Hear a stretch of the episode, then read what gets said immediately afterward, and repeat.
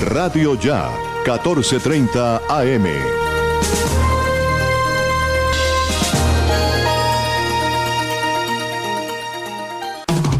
Radio Ya, la radio de tu ciudad. 1430 AM.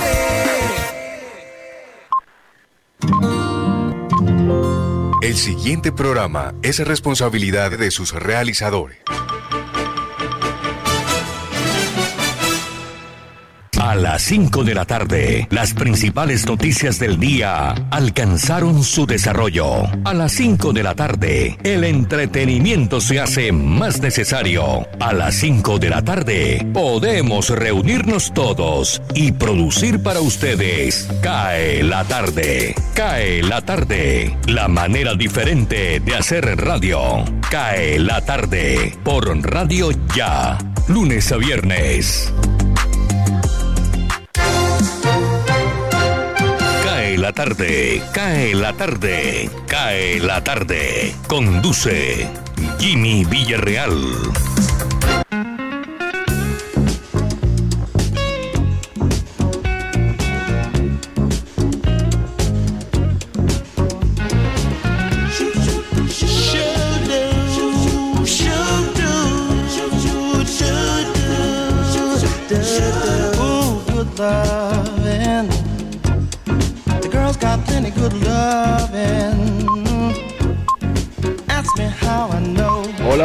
Tardes. Cinco, dos minutos. Aquí estamos acompañándoles a través de Radio Ya 1430 AM de, la ciudad de Barranquilla, en simultánea por www.radioya.co. También nos retransmite Universal Estéreo en www.universalestereo.co y la consentida. Esperamos que estén bien. Nosotros aquí dispuestos a acompañarles hoy 22 de julio, tarde de jueves. Desde mi máster en casa les estoy saludando. Echemos un vistazo de una, entrando ya en materia a las efemérides de hoy, las fechas importantes que la historia nos ha mostrado. Hoy, 22 de julio, se conmemora el primer matrimonio entre mujeres, fue el año 2005. Eh, el ayuntamiento de Molet de Vallés en Barcelona, en España, casó a Tani y a Verónica tras la reforma del Código Civil español, siendo esto un suceso internacional. También ocurrió un 22 de julio, pero del año 2003, cuando en los campeonatos de Barcelona el nadador norteamericano Michael Phelps rompió el récord mundial de los 200 metros mariposa. En 1910, León Tolstoy perdió sus manuscritos más recientes tras provocar un incendio en su, casa, en, su casa en Polonia, Rusia. Por otro lado, en 1924 se realizó la primera exhibición de pelota vasca en los Juegos Olímpicos de París. Nace la Organización Mundial de la Salud, la famosa OMS, en el año de 1946. Miremos aquí otras fechas que sean importantes para nosotros. En el año de 1992, Pablo Escobar, ante el temor de ser extraditado a los Estados Unidos para ser juzgado allá, se fugó de su lujosa celda en la cárcel de máxima seguridad conocida como La Catedral, una prisión hecha exclusivamente para él y el cartel de Medellín. Es una de las efemérides más importantes en el mundo, esta fecha de 1992. En el 2000, bueno, ya se la dije, miremos a ver quién nació un 22 de julio, José Miranda González, historiador español, en el año 1903. 1938, Terence Stamp, actor británico. Nació Rick Davis, oh, viejo conocido, músico británico de la banda Supertramp de la canción de Loy Calzón, uno de los grandes éxitos del rock de todos los tiempos. Nació en 1944 el viejo Rick Davis. David Glover, actor negro norteamericano, nació en 1946. Hoy también celebramos el cumpleaños de Don Henley, cantautor norteamericano de la banda Eagles. Ustedes recuerdan a Eagles con Hotel California. El señor Henley después se separó de esa agrupación después de tantos éxitos y formó una carrera en solitario. Nació en 1947, un día como hoy.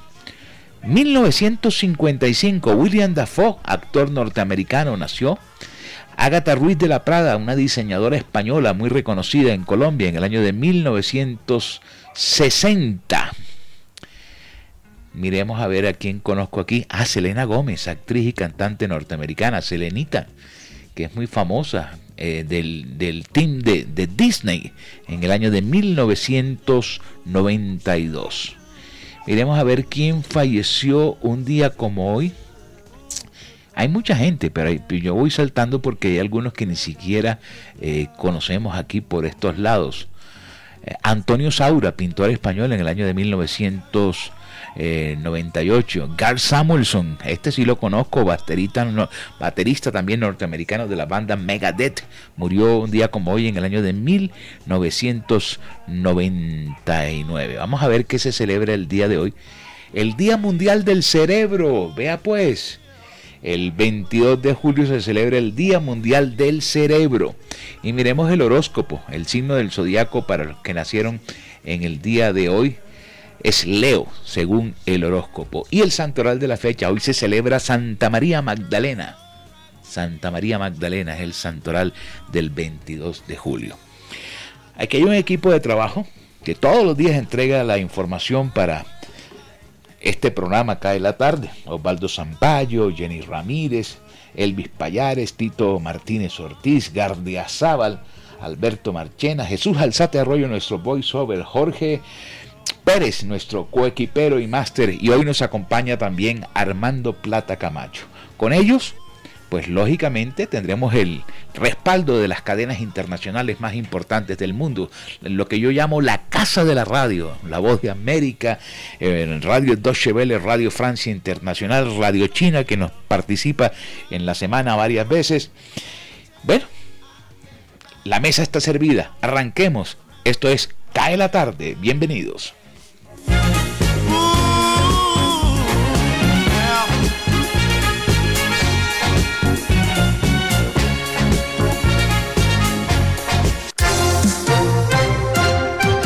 Elvis Payares Matute.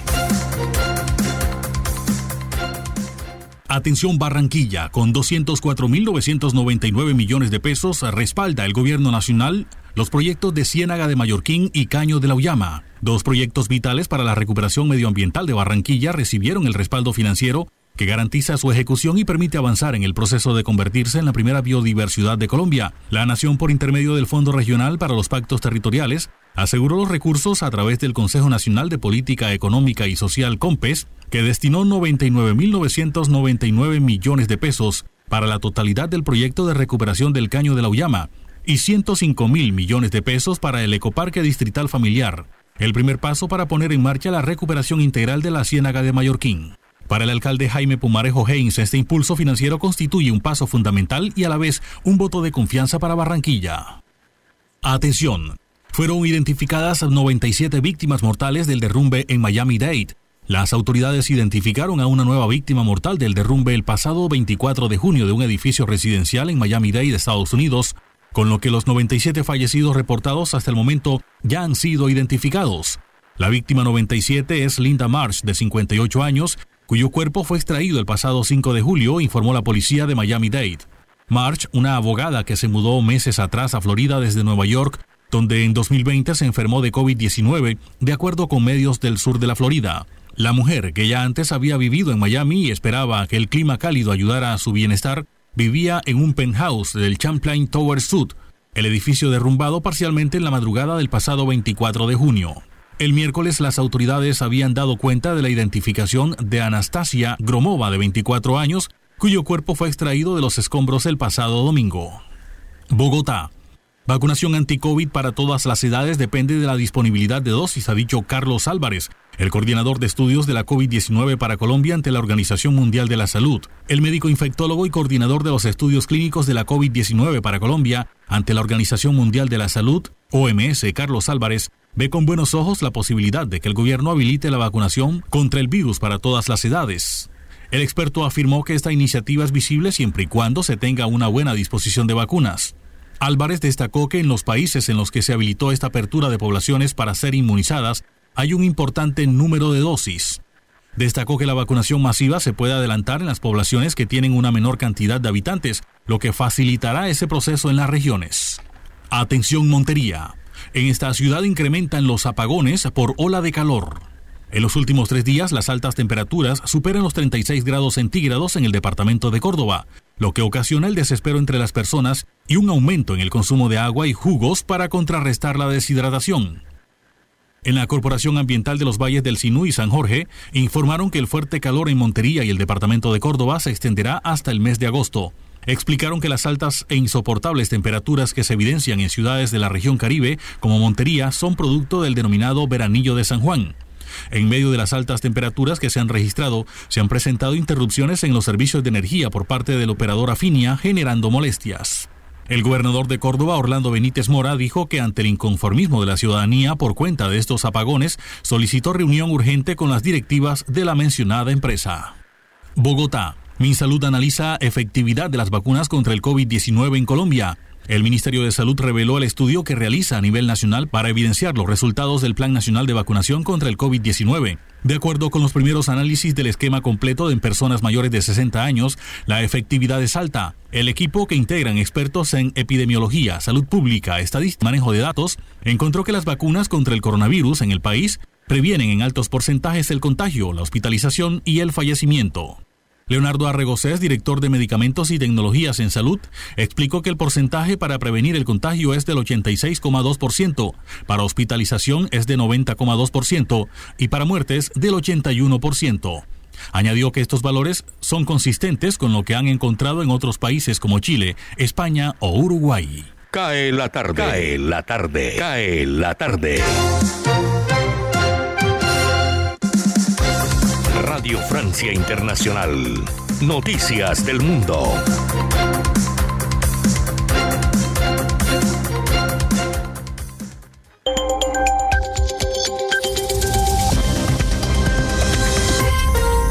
Escuchan RFI con Vanessa Letrón en los controles. Estos son los titulares del jueves 22 de julio. Hugo Pasarelo. La Unión Europea ya ha vacunado a más de la mitad de su población adulta contra el COVID-19. Son 200 millones de personas totalmente inmunizadas, según anunció este jueves la Comisión Europea, que espera llegar este verano al 70% de los mayores de edad. También en Europa, el Banco Central del Bloque mantuvo en cero este jueves sus principales tasas de interés en un mínimo histórico y también mantuvo las medidas de apoyo excepcional a la economía. Escuchamos a la presidenta del organismo, Christine Lagarde. El programa de urgencia por la pandemia para comprar deuda pública y privada se va a mantener hasta marzo del 2022 y en este momento se determinará si la crisis de la pandemia ha terminado o no. Pero no somos doctores y lo que deseamos es que gracias a la vacunación y la actitud decidida de los ciudadanos, esta crisis se acabe lo antes posible. Más de 200 migrantes del África subsahariana saltaron este jueves la valla fronteriza entre Marruecos y Melilla y consiguieron entrar en el enclave español. Esta entrada se produce poco más de dos meses después de la inédita ola migratoria en Ceuta, otro, el otro enclave español en el norte de Marruecos que provocó una crisis diplomática entre Madrid y Rabat. Dos contratistas colombianos vinculados al presidente Nicolás Maduro fueron sancionados por el gobierno británico este jueves por, malversación de fondos en Venezuela. Ambos empresarios, Alex Nain Saab Morán y su socio Álvaro Enrique Pulido Vargas, verán sus activos congelados en el Reino Unido, a donde tendrán prohibición de viajar. Los dos fueron sancionados por beneficiarse de contratos adjudicados indebidamente en los que los bienes prometidos se entregaban a precios muy inflados. El gobierno de Irán anunció el jueves la inauguración de una nueva terminal de exportación de crudo en el Golfo de Omán. Las autoridades iraníes buscan así evitar el estrecho de Hormuz, corazón de tensiones estratégicas entre Irán y los Estados Unidos, que tiene varios navíos de guerra en la zona. En Etiopía, al menos 20 civiles murieron y decenas de miles fueron desplazados en combates entre rebeldes y fuerzas progubernamentales en la región de Afar, limítrofe con Tigre. Recordemos que en noviembre pasado el gobierno federal envió al ejército a Tigre para destituir a las autoridades regionales del Frente de Liberación Popular de Tigre. partido que gobernó el país durante tres décadas. Al menos 21 personas murieron en amotinamientos simultáneos en dos cárceles de Ecuador, donde además se reportaron 50 heridos, entre ellos policías. Hasta aquí el flash informativo de RFI. Cae la tarde, Radio Blada, para regresar a casa.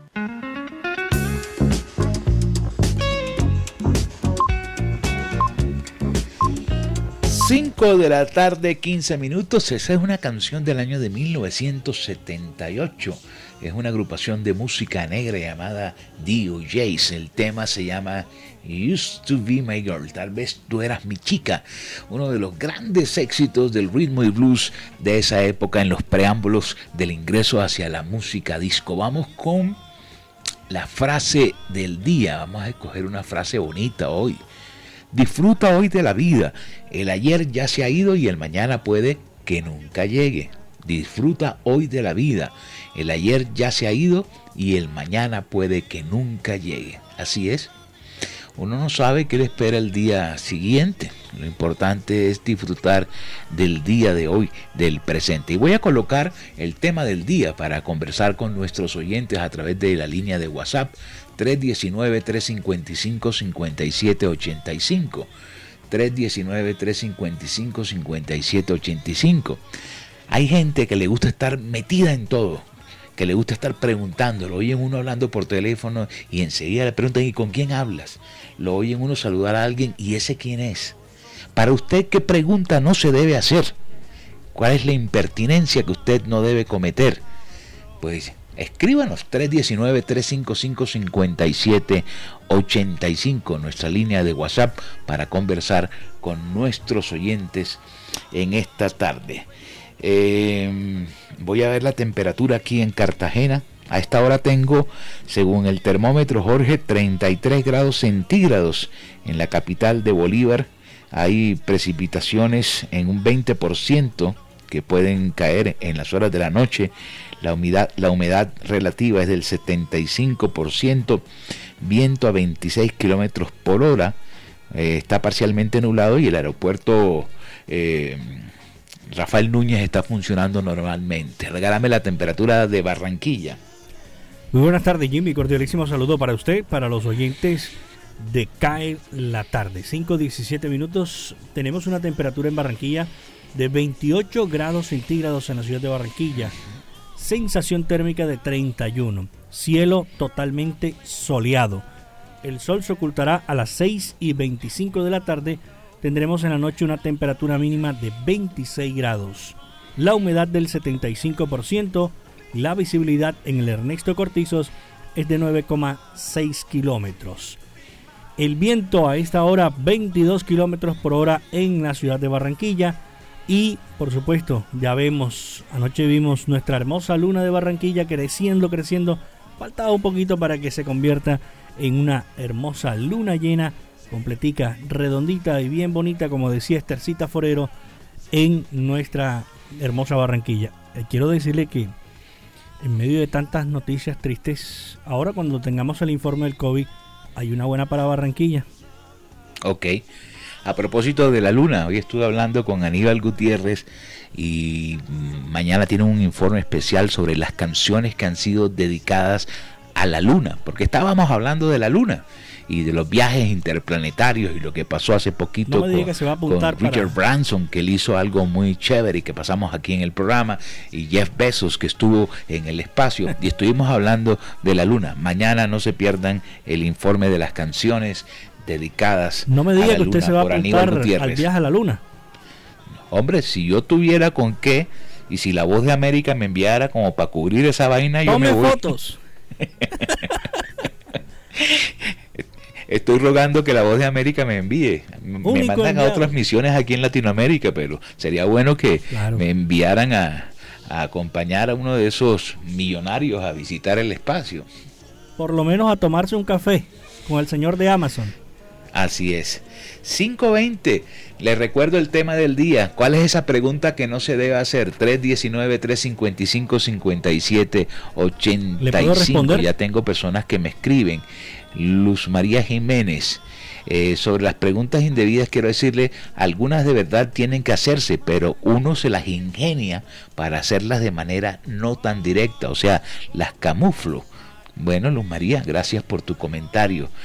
Mm, a ver aquí quién me escribe. Bruno Díaz. La pregunta que oigo muy seguido a una pareja es, ajá, ¿y cuándo van a tener hijos? Esa es la más imprudente que he escuchado en toda mi historia, que son 61 años ya. Bueno, avancemos, 520. Le tengo una mía. Ajá. Eh, señor, cuando hay una dama muy hermosa, ¿eres casada? Sí, tiene toda la razón. Oye, le está tirando los perros enseguida. Ya. Carlos Andrés León me escribe, dice, no hay vaina más barro que cuando uno está emputado, lo estoy leyendo como me lo escribió, vienen y se le acercan y, le y le preguntan a uno, ¿ya se te pasó el mal genio? Eh, para que los oyentes que nos escuchan fuera del país, el término imputado quiere, dícese, del término cuando está molesto, rabioso o bravo, para que entiendan nuestro dialecto costeño. Lili Montes dice, buenas tardes, don Jimmy, saludo especial. Eh, uy, a mí lo que más me molesta es cuando a veces me dicen, oye, ¿cómo estás de gorda?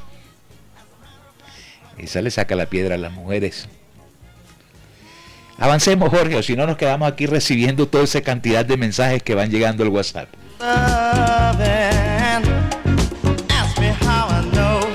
Cae la tarde, cae la tarde, cae la tarde.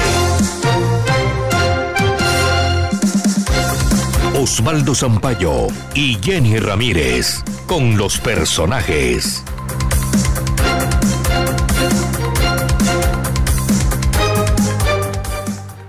Bienvenidos acá en la tarde en Radio Ya. El gobierno abriría vacunación sin rango de edad en ciudades con menos de 100.000 habitantes. Los jóvenes sostienen que la ventaja es poder ingresar a la vida académica, laboral y social con más confianza. Su punto de vista, médico Humberto Mendoza, secretario de Salud de Barranquilla.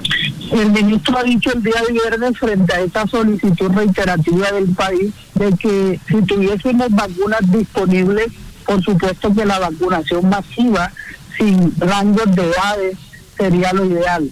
Al no tener la disponibilidad suficiente es lo que ha hecho que sigamos haciendo aperturas por cada cinco años. Es una buena noticia que ya en Colombia los municipios que tengan menos de 100 mil habitantes, muchos de ellos los tenemos aquí en el departamento del Atlántico, ya puedan hacer una vacunación sin rango de edad o lo que se está llamando vacunación masiva. Esperemos, Osvaldo y oyentes, que con la disminución de edades eh, que ya está en 35 años, podamos prontamente hacer esa apertura que efectivamente, como los jóvenes están diciendo, en el nuevo orden va a ser un requisito muy seguramente, no solo para viajar, sino también para escenarios seguros, laborales, el entorno laboral, el entorno comunitario, el entorno cultural, y el entorno académico. Es decir, que más temprano que tarde será un requisito estar vacunado, sobre todo estas edades entre 20 y 34, que son las que en este momento estamos esperando aperturar. Mucha atención en la ocupación de UCI hoy en Barranquilla se destacan las cifras que demuestran el alto porcentaje de pacientes graves de COVID no vacunados. Estamos teniendo una ocupación promedio del 62%, eh, importante decir que seguimos teniendo una, una atención a otras procedencias a todo el país. El 17% del total de la capacidad de UCI corresponde a atención de 14 departamentos. Eh, y importante decir que del total de la ocupación, el 12% corresponde a unidad de cuidado intensivo COVID residentes de Barranquilla. Recordemos que en los brotes hemos llegado al 90%. Mm, el, el indicador más importante a los oyentes es que la ciudad tiene ya un comportamiento de fallecimientos por muerte natural donde va COVID igual al histórico de los últimos cinco años. Eso es un dato relevante porque quiere decir que no solo la proporción de prevalencia, los usos hospitalarios, sino al final lo más importante que es el control de letalidad, ya está en el promedio de los últimos cinco años. Lamentablemente seguimos teniendo entre tres y cuatro fallecidos por día de COVID y estas son personas que ya no son adultos mayores de 70 años, son personas entre 40 y 65 y 70 años no vacunados. A propósito, este domingo Junior juega de local en Barranquilla con público en el Estadio Metropolitano con aforo. ¿Qué medidas de bioseguridad se tomarán en el estadio? Le preguntamos al médico Humberto Mendoza, secretario de Salud de Barranquilla. Bueno, frente a todas estas actividades eh, de apertura o de normalización, cada sector tiene la responsabilidad de hacer el seguimiento y verificación del cumplimiento de protocolos. Es decir, las dependencias a las que tengan que ver los eventos, el sector de la economía que abre, educación, entornos laborales, culturales, gastronómicos, eventos como este. Eh, me refiero a que la Secretaría de Deportes está al frente de un operativo en conjunto de el, del, responsable del evento para que se cumplan los protocolos que previamente se han eh, autorizado efectivamente es, una, es, un, es un aforo menor, pero en todo caso el éxito está en cumplir eh, el distanciamiento, el uso de la mascarilla y el suministro en pasillos de alcohol para que de todas maneras las personas mantengan su asepsia, eh, su limpieza en manos y eviten eh, los, los riesgos de contagio. Entre menos, eh, eh, estas aperturas son muy seguras porque tienen unos aforos muy controlados en la medida en que ellos vayan subiendo, en que estos aforos se vayan autorizando en Colombia, habrá que ahí sí ir teniendo mayores eh, redundancia, mayores controles. El personero de Barranquilla, Miguel Alzate, le hace un seguimiento a la reapertura de las escuelas públicas en Barranquilla para verificar protocolos y garantizar bioseguridad en el aula, descansos o recreo, transporte escolar e ingesta de alimentos. ¿Qué vio, doctor Alzate, y qué sugerencias tiene? Hemos tenido en cuenta todos los criterios y todas las condiciones y reglamentos establecidos por el gobierno nacional y distrital, donde observamos en primer lugar que digamos este proceso de reapertura y consecuente regreso a clases no ha sido un proceso caprichoso, sino que obedece eh, a un indicador técnico y objetivo que mide nuestra capacidad de resiliencia que nos ubica además en los primeros lugares a nivel nacional para poder avanzar en este proceso de reapertura.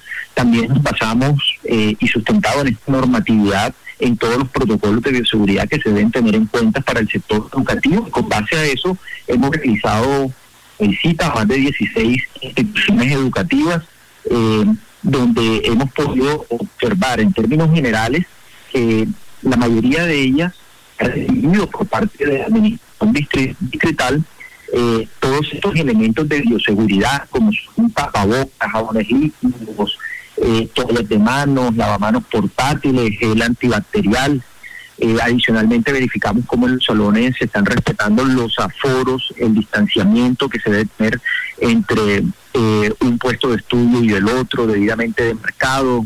Observamos el uso correcto de tapabocas tanto en los estudiantes como en el personal docente. Eh, observamos cómo se prefieren las actividades al aire libre, como lo determinan los protocolos de bioseguridad para el consumo de alimentos. Eh, evidenciamos también actas donde dan constancia de las distintas charlas pedagógicas que se han realizado, pero por supuesto también hay muchos aspectos por mejorar. Eh, en los tiempos de descanso, por ejemplo, en el colegio La Normal La Hacienda, que en general cumple con todos los protocolos de bioseguridad gracias a sus instalaciones, observamos que muchos de los estudiantes cuando salen del salón de clase no respetan medidas de distanciamiento. También escuchamos eh, preocupaciones por parte de los rectores eh, que hacen grandes esfuerzos dentro de las instituciones educativas para cumplir los protocolos de bioseguridad, pero eh, su preocupación radica al momento del transporte escolar.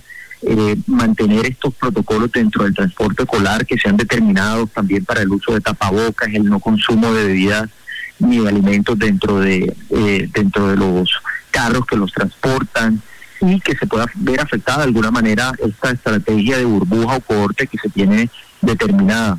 Bueno, muchas gracias al doctor Alzate. Eh, antes de terminar, invitar al Festival del Pastel este fin de semana en Pital de Megua, en Baranoa, Departamento del Atlántico. También recordarles que mañana viernes a las 6 de la mañana, bien temprano, estaremos pendientes de la inauguración de los Olímpicos de Tokio. Este informe especial de noticias ya por Unión Autónoma 94.1 y Radio ya 1430 AM. Lo mejor para nuestros deportistas, la mejor suerte, éxitos en esta jornada. Para acá en la tarde, el informe de Jenny Ramírez y Osvaldo Sampaio Cobo. Feliz noche. Cae la tarde. Cae la tarde. Cae la tarde.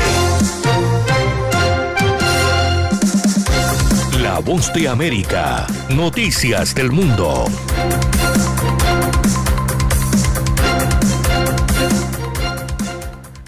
La presidenta de la Cámara de Representantes de Estados Unidos, Nancy Pelosi, rechazó el miércoles a dos de los candidatos republicanos que formarían parte de una comisión que investigará el asalto ocurrido al Capitolio el pasado 6 de enero, sugiriendo que dañarían la integridad de la investigación. Así lo informó mediante la publicación de un comunicado. Más tarde, el miércoles, el líder de la minoría de la Cámara de Representantes, el republicano Kevin McCarthy, respondió retirando a los cinco nominados.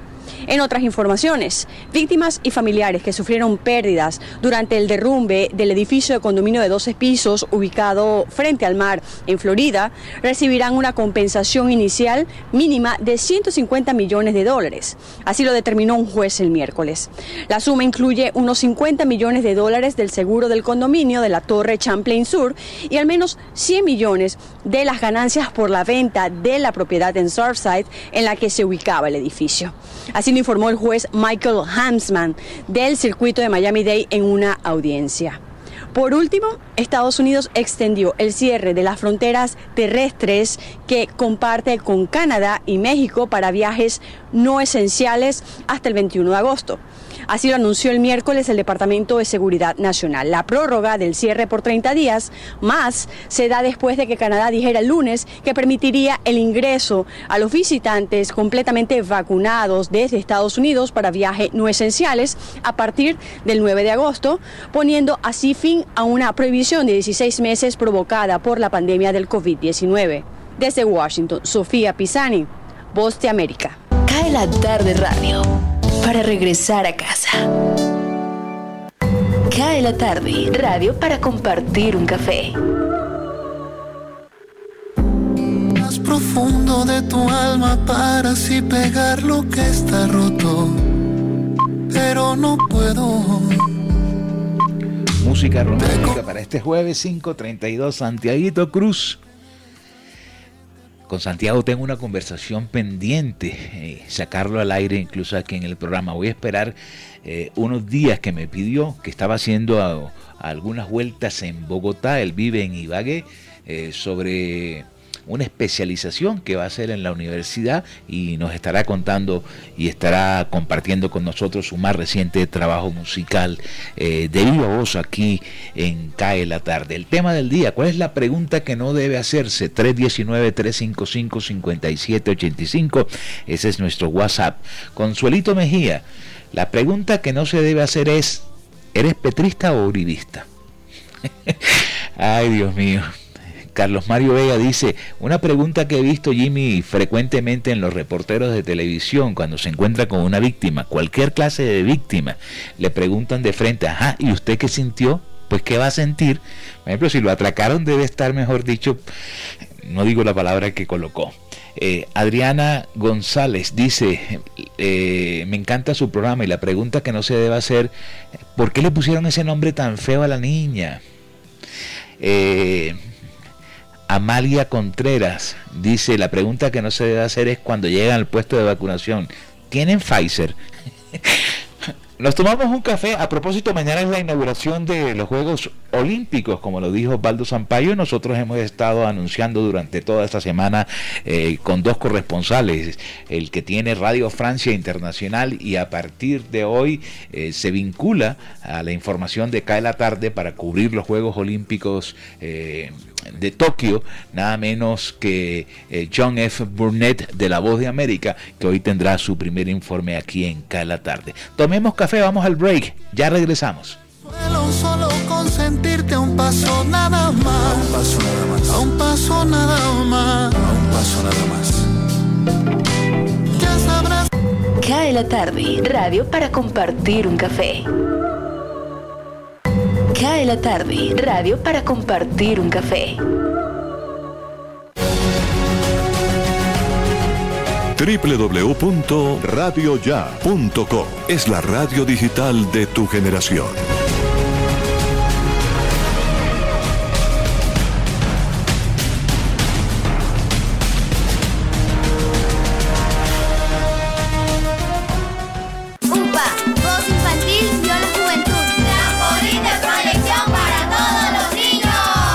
La Unidad Porteña de Aprendizaje UPA, formalización del proceso Voz Infantil o la Juventud en Puerto Colombia, es una institución educativa con énfasis en comunicación y orientada por una filosofía mariana carmelita. Contamos con capilla, emisora virtual y el único observatorio astronómico de la región Caribe. Para mayores informes, comuníquese al teléfono 309-9312 o al 318-3037-246. La Unidad Porteña de Aprendizaje UPA está ubicada en la calle 4A, número 1328, en Puerto Colombia. Unidad Porteña de Aprendizaje UPA, un proyecto de amor.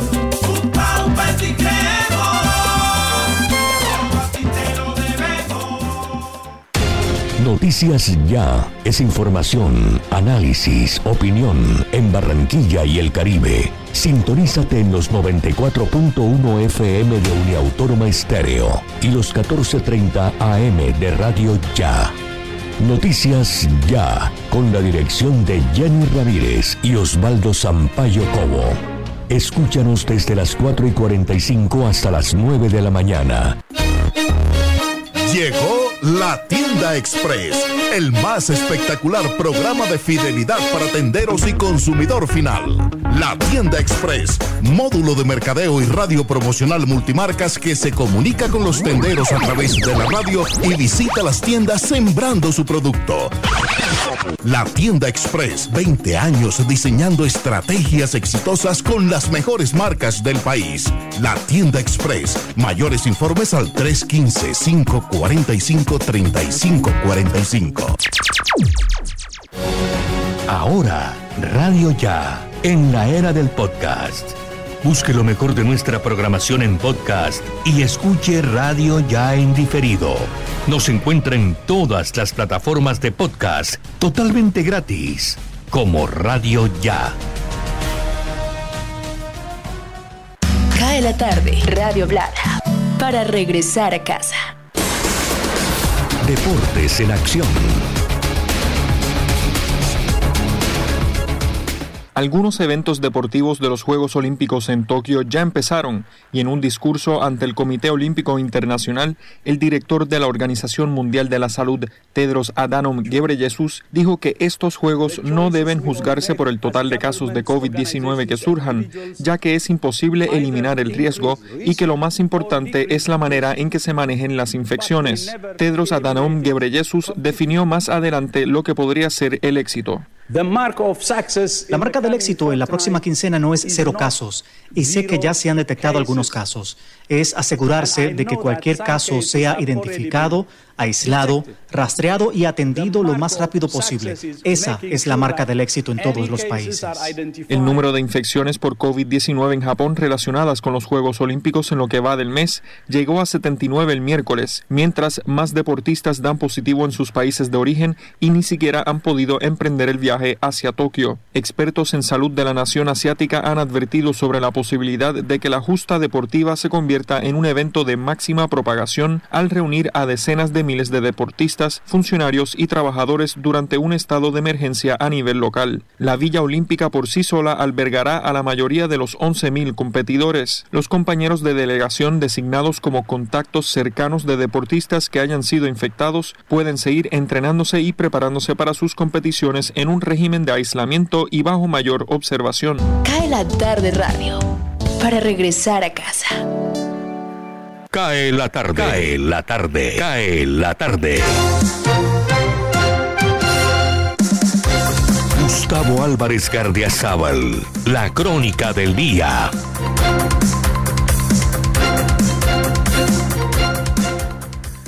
Hoy será el funeral de Juan José Chaux Mosquera.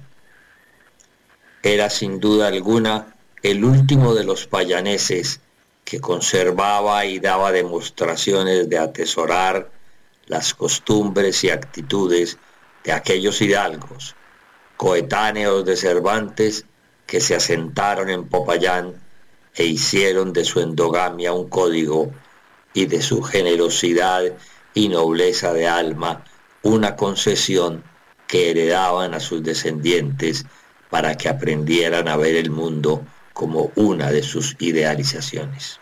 Chaus era un hombre culto, que todavía creía en el poder de la palabra, y como resultó un estupendo orador y tenía empaque de antiguo señor buen mozo de Castilla, mirando todo con la altivez de sus ojos verdes aguamarinas, fue un éxito doblegando féminas y consiguiendo votos entre guambianos o paeses o entre negros de Porteo Tejada o de Guapi. Fue dueño de una biblioteca que físicamente asombraba, pero que intelectualmente se la había bebido con el mismo placer con que devoraba platos criollos o caldos espumosos que los parientes adinerados le traían desde las cavas de Burdeos.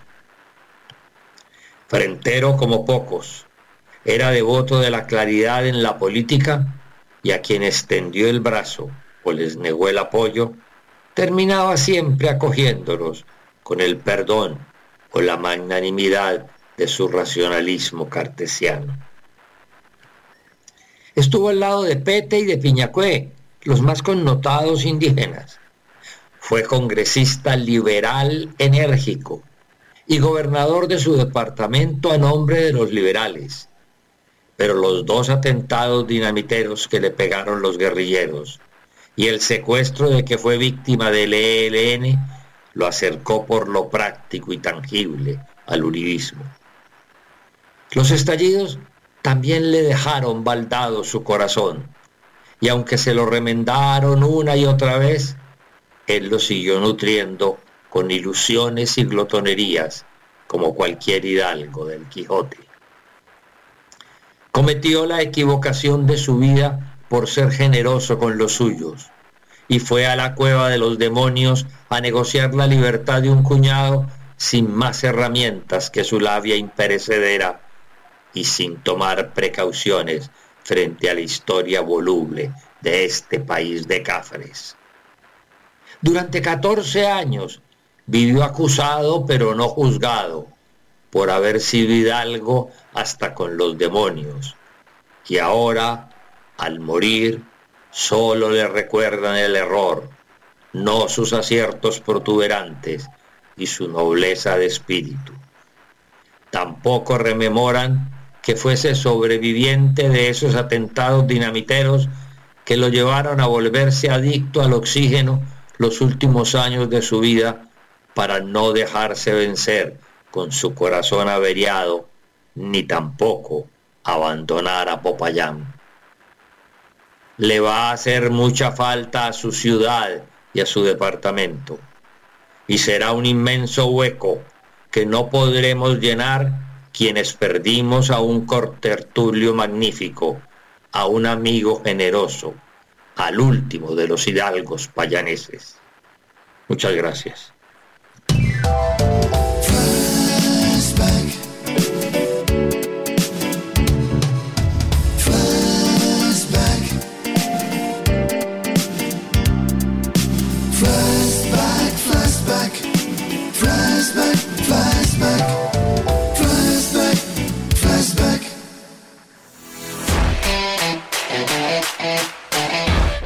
22 de julio del año de 1947 nace en Gilmer, Texas, el baterista de la agrupación Don Henley. Curiosamente, Henley es uno de los pocos bateristas que también es vocalista de su banda. The Eagles no solamente tuvo una carrera impresionante con la banda de Eagles, sino que también una carrera muy importante en solitario con canciones tan exitosas como The Voice of Summer y The End of Innocence.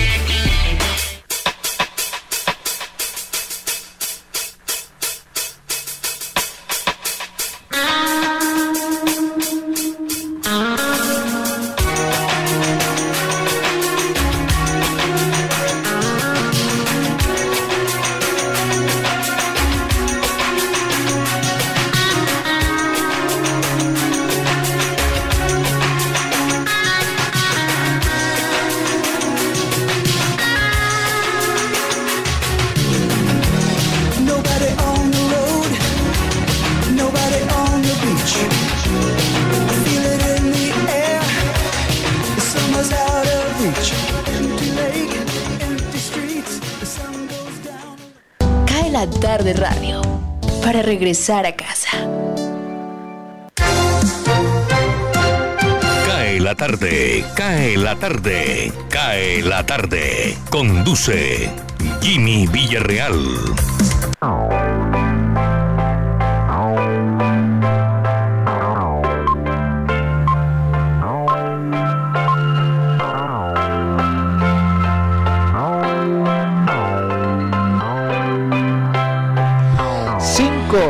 Tarde, 45 minutos. Ese es Kylie Minogue. Ese trabajo musical lo hizo durante el primer año de pandemia. Se encerró en su casa en Australia, comenzó a hacer las maquetas, después le pagó a los músicos de su agrupación que se fueran a vivir allí en su villa e hicieron un trabajo musical cuyo resultado es, pues para muestra un botón, esta canción que se llama Magic. Voy a dar las cifras del reporte del Ministerio de Salud sobre el COVID-19 para el día de hoy de las últimas 24 horas.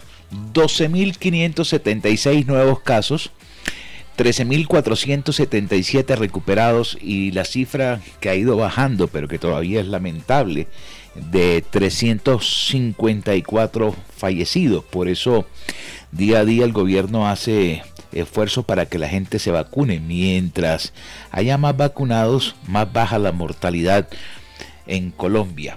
Miremos las cifras por ciudades, capitales y departamentos. Bogotá, 3.460 contagiados en las últimas 24 horas. Departamento del Valle, 2.141.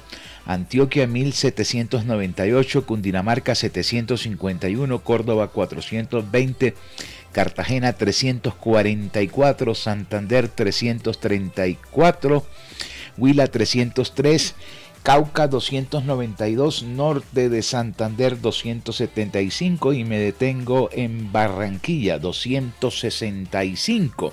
Jorge, aterrízame esas cifras en Barranquilla y el Atlántico. Así es, Jimmy.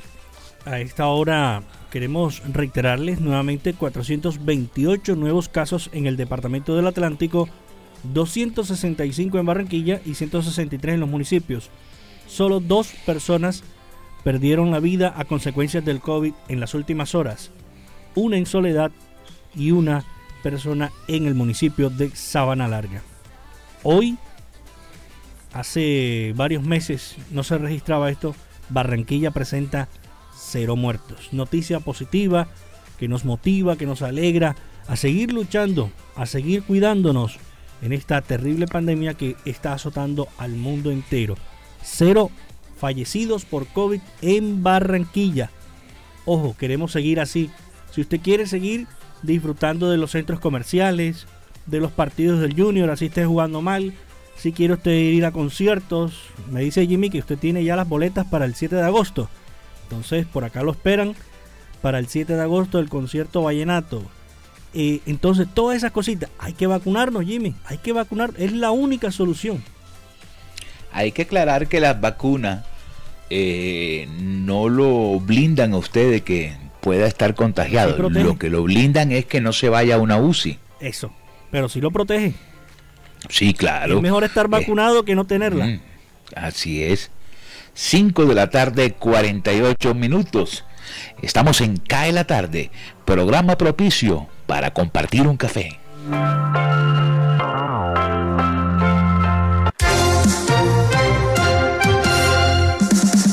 Cae la tarde, cae la tarde, cae la tarde. Señal internacional, Deutsche Welle, desde Alemania.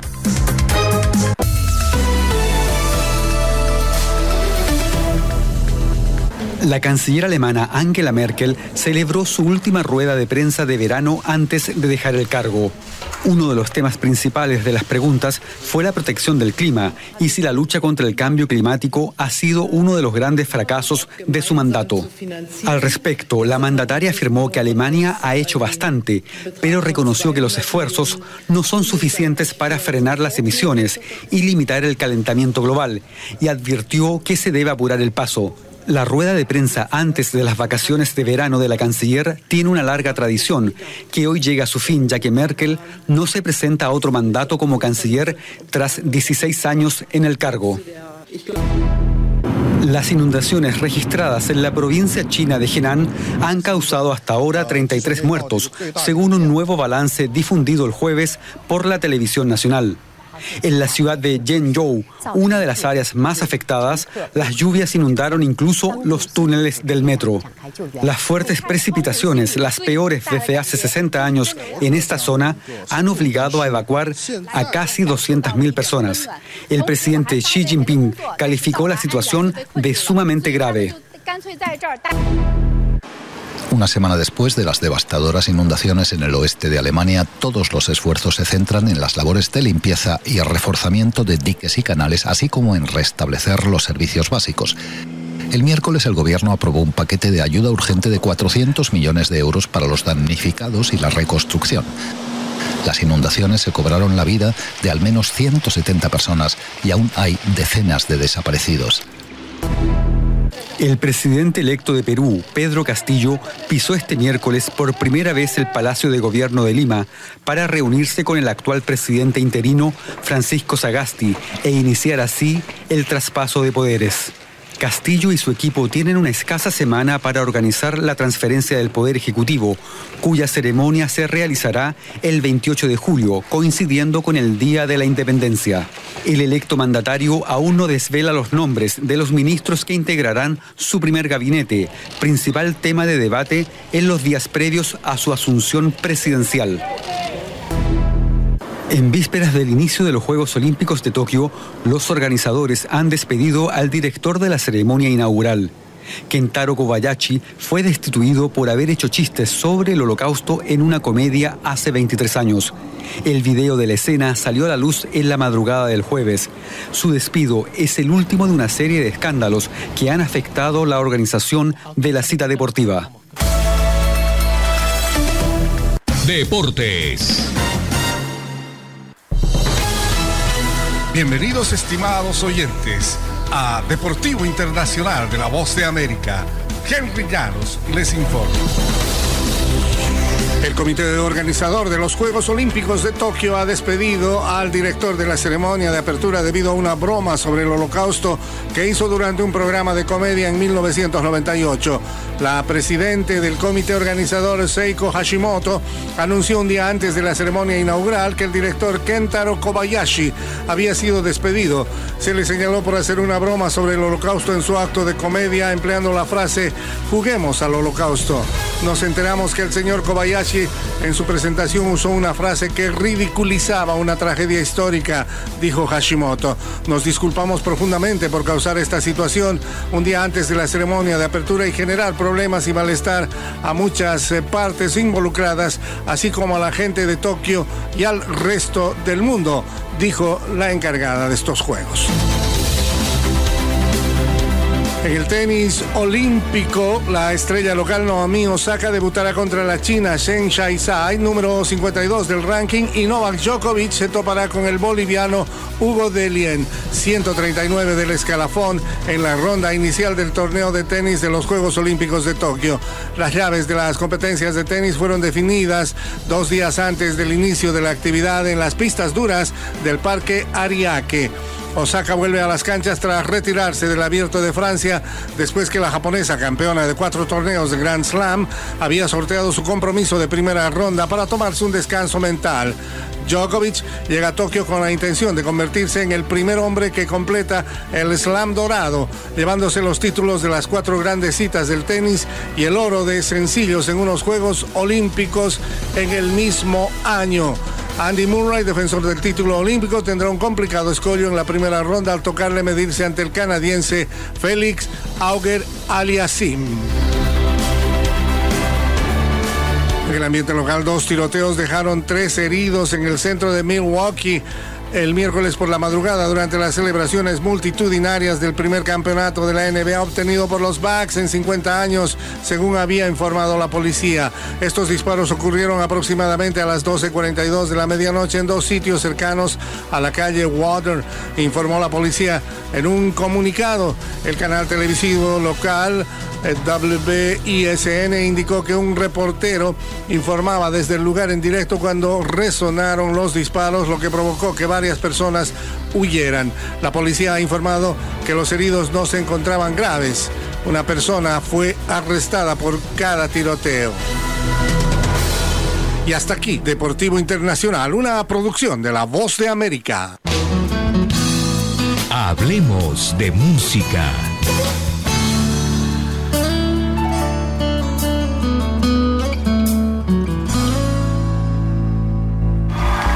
Hola, ¿qué tal? Soy Armando Plata de la Asociación Colombiana de Locutores. The Kid Laroi. You cut out a piece of me and now I bleed internally left it without you, without you. And it hurts for me to think about what life could possibly be like without you.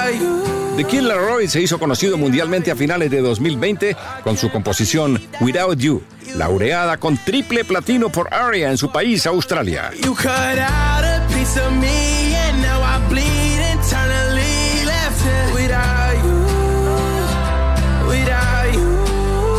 The Kid Laroi da un paso gigante ahora en su naciente carrera al grabar con Justin Bieber este tema, Stay.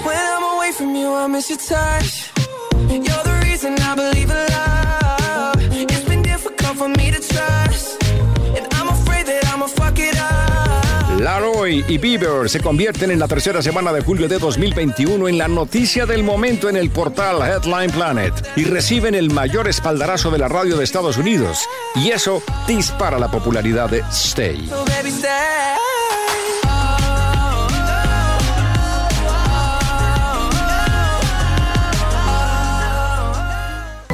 Cae la tarde, radio para compartir un café. Noticias del espectáculo. El Festival de Cine de Cannes regresó este mes desplegando la alfombra roja y devolviendo el glamour a la Riviera Francesa con una colección de películas provocativas y un desfile de estrellas. Los recordatorios de la pandemia estuvieron a la vista y los trabajadores del festival y los fotógrafos combinaron mascarillas negras con su ropa formal. Bong Joon-ho, director de la película ganadora de 2019 Parásitos, mantuvo su tapabocas muy cerca, pero no todas las estrellas guardaron distancia social. Adrian Brody y Tilda Swinton se tomaron una selfie juntos. El jurado del festival, presidido por Spike Lee, posó tomado de la mano. Alejandro Fernández se prepara para presentarse por primera vez dos fechas consecutivas en Las Vegas con el lanzamiento de la edición especial de Hecho en México. El álbum incluye el sencillo No lo beses, que convirtió de una versión pop a una mariachi norteña. Es una canción que se hizo un éxito, un clásico en mis conciertos, pero que nunca había sido un sencillo en radio ni habíamos hecho un video, dijo Fernández. La versión original del tema, incluida en su álbum Dos Mundos Evolución de 2009, era pop con piano y acordeón. Ahora adquirió un mayor sentimiento con la nueva fusión e instrumentos como tuba, trompetas, violines y guitarra sierreña.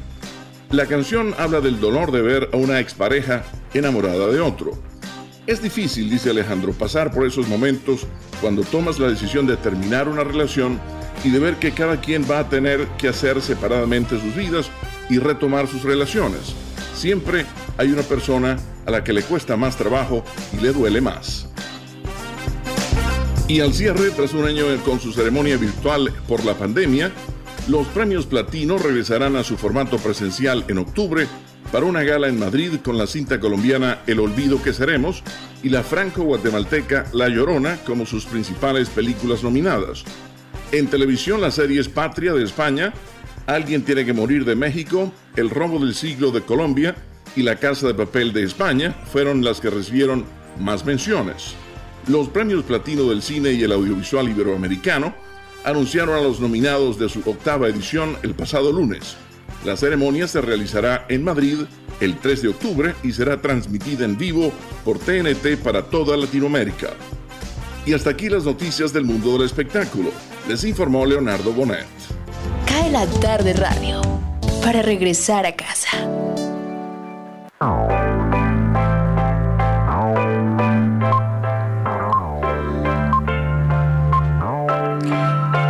Nos agotó el tiempo, 5.59 pisándole los talones a las 6 de la tarde. Hemos llegado al final eh, de nuestro programa.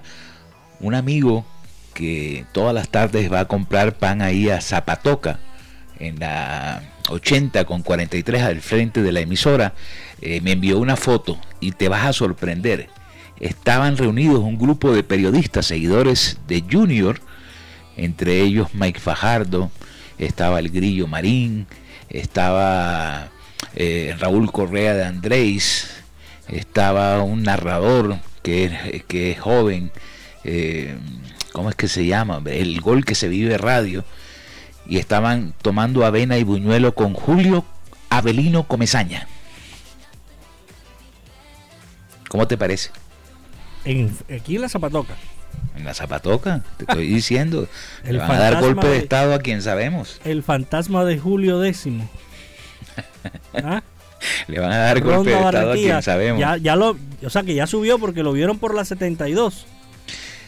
El único que tenía ese poder era Edgar Perea. Yo no creo que la prensa deportiva hoy, con todo el respeto que me merecen mis amigos, porque son mis amigos, incluso los que acabo de mencionar, tengan el poder para cambiar un, un director técnico que la gente no quiere. El único que tenía ese poder era el negro Perea. Es que aquí están dándole, muchos a nivel nacional están diciendo, hay que darle continuidad, hay que seguir el proceso. No podemos cambiar cada seis meses un técnico. Pero es que este señor lleva año y pico y no ha dado resultados. Si usted, aquí en Radio Ya, mi estimado Jimmy, un ejemplo, usted le dice, usted tiene que tanta producción al mes y si usted no la produce sale, ¿sí o no? Claro, como Tiene en que todo ser así en el fútbol también. A uno lo No miden por resultados, no lo miden eh, por intenciones. Y vuelvo y digo, el único que tenía esa capacidad de tumbar técnicos era el campeón Edgar Perea. Bueno, mañana viernes regresamos. Eh, feliz tarde. Pásate por la zapatoca, de pronto los encuentras allí. Voy a ver, voy a ver, hoy toca, hoy es jueves de pan. Sí, señor. De panocha. Es correcto. Bueno, Jimmy Villarreal, Jorge Pérez en el máster, le decimos mañana, esperamos hacerlo mucho mejor. Que tengan un resto de noche muy feliz.